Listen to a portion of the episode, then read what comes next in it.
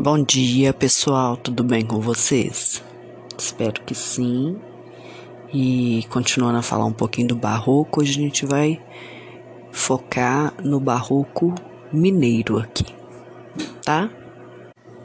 Eu vou começar com um trechinho do livro que tem por título Saga: A Grande História do Brasil.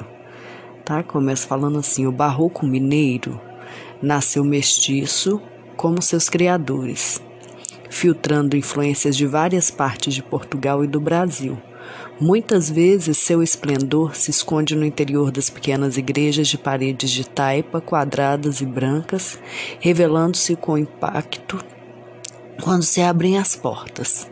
É o que acontece, por exemplo, na igreja de Nossa Senhora do Ó, em Sabará, ou na capela do Padre Faria, em Vila Rica, e em várias outras construções da primeira metade do século XVIII. Então vamos lá, contextualizando, né? De novo, como todo estilo artístico barroco é, deve ser considerado dentro do seu contexto histórico, né? Então, em suas raízes, ele vai sintonizar com a maneira é, íntima e própria de o artista ver, sentir e exprimir uma experiência da realidade, né? A qual ele vai sublimar, vai transformar aquilo em imagem, né? O barroco tem a sua origem lá na Itália, mas ele vai se irradiar por todos os outros países da Europa, né? E vai alcançar a América Latina até o final do século XVIII. Então, nas suas origens, ele estava associado né, pelo nome que a gente já falou até, a uma pérola disforme irregular, né, que evidenciava a ideia de exagero, de contraste forte, de, de, de um potencial dramático muito forte da luz e caracterizando por um estilo muito rebuscado, cheio de metáforas, né? O, o atributo marcante mesmo é o contraste. Né? A história europeia do século 17 até o século 18, né, ela foi marcada pela luta entre os reformistas e contra-reformistas, e ainda pela expansão mercantilista que era proveniente das grandes navegações. O barroco foi então uma das armas de reação desses países católicos ao crescimento do protestantismo né, que estava colocando em risco a hegemonia da igreja romana. Então, esse novo estilo vai atuar como um instrumento de afirmação do poder eclesiástico, né? Vai ter um efeito de impacto sobre a sociedade que estava se debatendo entre os, os valores da tradição católica e os novos valores, né? Os valores emergentes, com noções de filosofia do Renascimento. Né? O barroco vai refletir a tentativa de conciliar essas forças. Né? O bem, o mal, o espírito matéria, céu, terra, pureza e pecado, razão e a fé, por isso que a gente fala do contraste o tempo todo. O objetivo era propagar a religião por meio de uma arte de impacto, né? bem sinuosa e enfeitada ao extremo. Então, vamos pensar, com a ocupação do território brasileiro, é, vai haver também a instalação das ordens é, religiosas e o surgimento das vilas e das cidades litorâneas, né? Os primeiros templos seguiam diretamente o modelo da cultura europeia, né? Então eles vão se utilizar de modelos arquitetônicos e peças é, decorativas trazidas diretamente de Portugal. Mesmo assim, né, não vai configurar absolutamente uma falta de originalidade des, nas expressões artísticas, tá? Vamos pensar aí que a Bahia, Pernambuco, Rio de Janeiro, São Paulo, Rio Grande do Sul receberam a influência do barroco, mas em Minas Gerais é que o, o barroco teve seu apogeu aqui né, a descoberta do ouro e diamante em Minas Gerais nos finais dos séculos 17, início do século 18, vai provocar uma, uma corrente migratória gigante na história da colonização brasileira, né? deslocando para o interior a atenção dos colonizadores portugueses, até então era, que até então era concentrada no litoral. Né? Então, como tinha que haver uma fiscalização para essa saída do ouro, controlar as populações locais, a coroa vai proibir a entrada de ordens religiosas no território mineiro, né? que vai gerar assim uma cultura sem grandes raízes às tradições religiosas. Né? A arquitetura barroca, então, em Minas Gerais, vai adotar uma estética peculiar, já que não havia os conventos e colégios das grandes ordens religiosas que estavam no litoral. Né? Além disso, a distância do, do, desse litoral e as dificuldades de importação dos materiais né, vão dar ao barroco mineiro uma expressão muito particular, que é muito marcada pelo regionalismo. Né? Então, nesse contexto, a sociedade vai se tornar mais flexível, menos rígida com os artistas mulatos e caboclos, o que faz surgir artistas leigos, incluindo mestiços nascidos na própria colônia. colônia.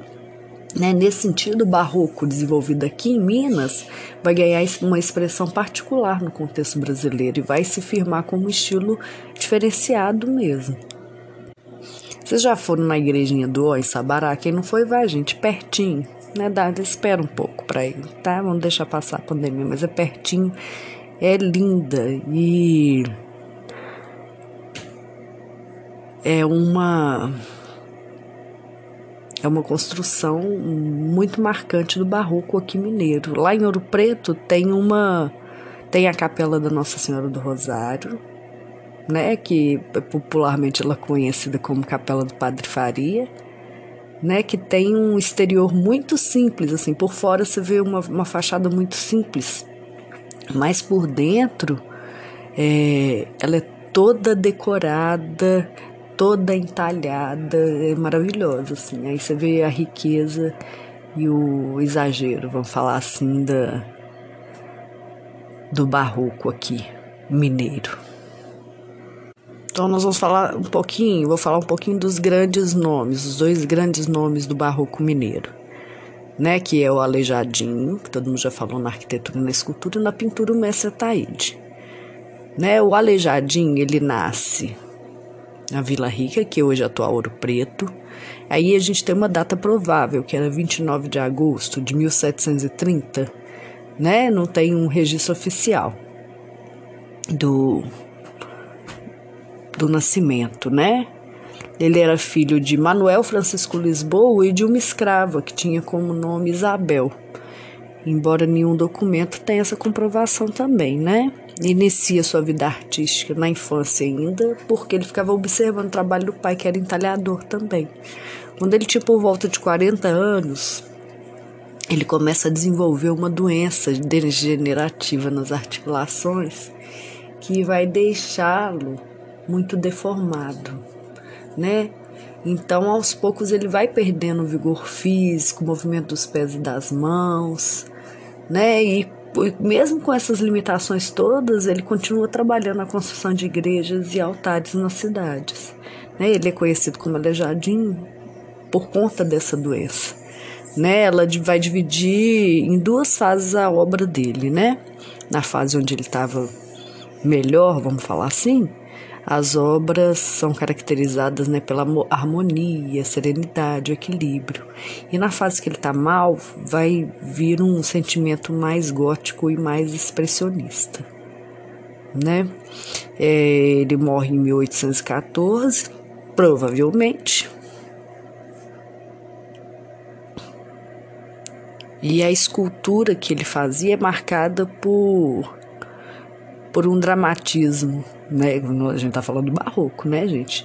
Pelo dramatismo muito intenso, a exuberância das formas, né? Umas expressões mais teatrais e a luz, né? A, as, as linhas curvas, os, os drapeados do, dos vestimentos, né, das roupas, os gestos, os rostos dos personagens vão revelar emoções né? E, e vão revelar, revelar emoções fortes, né? Que vai se opor, então, à ideia lá do, do renascimento, né? De, de harmonia, racionalidade. O barroco já traz essa emoção e essa expressão muito forte. O outro famoso é o Manuel da Costa Taíde, que é o mestre Taíde, né, que vai nascer em 18 de outubro de 1762 em Mariana, né? E aí na biografia falar que ele era filho do capitão Luiz da Costa Taíde de Maria Barbosa de Abreu. E aí provavelmente ambos de naturalidade portuguesa. Né? A gente não tem é, exatamente é, qual que foi o momento que o mestre Taíde iniciou as atividades dele relacionadas à pintura. A gente sabe que o primeiro trabalho conhecido é a encarnação de duas imagens de Cristo para o santuário do Senhor Bom Jesus de Matozinhos, em Congonhas. Tá isso em 1781. Ele dominava várias especialidades, tá? Então, além de pintor, ele era desenhista, ilustrador, é, dourador e ainda era professor, tá? Ele morre no dia 2 de fevereiro de 1830, lá em Mariana mesmo. E a pintura dele é marcada por ser muito espiritualizada e uma, uma, ter uma coisa inquietante, assim, muito contraste, claro escuro, né? É, e vai enfatizar a composição assimétrica, é, diagonal, vai ter movimento, né? Que vai contrapor o equilíbrio lá do renascimento também. Ok? Então, esses são os principais artistas. Coloquei algum material aí na sala de aula para vocês darem uma olhada. É, é impressionante, gente. Quem não foi a Ouro Preto, Mariana, ver ao vivo, vale a pena demais. Um passeio legal. Tá? Um beijo para vocês. Cuidem-se. Até breve.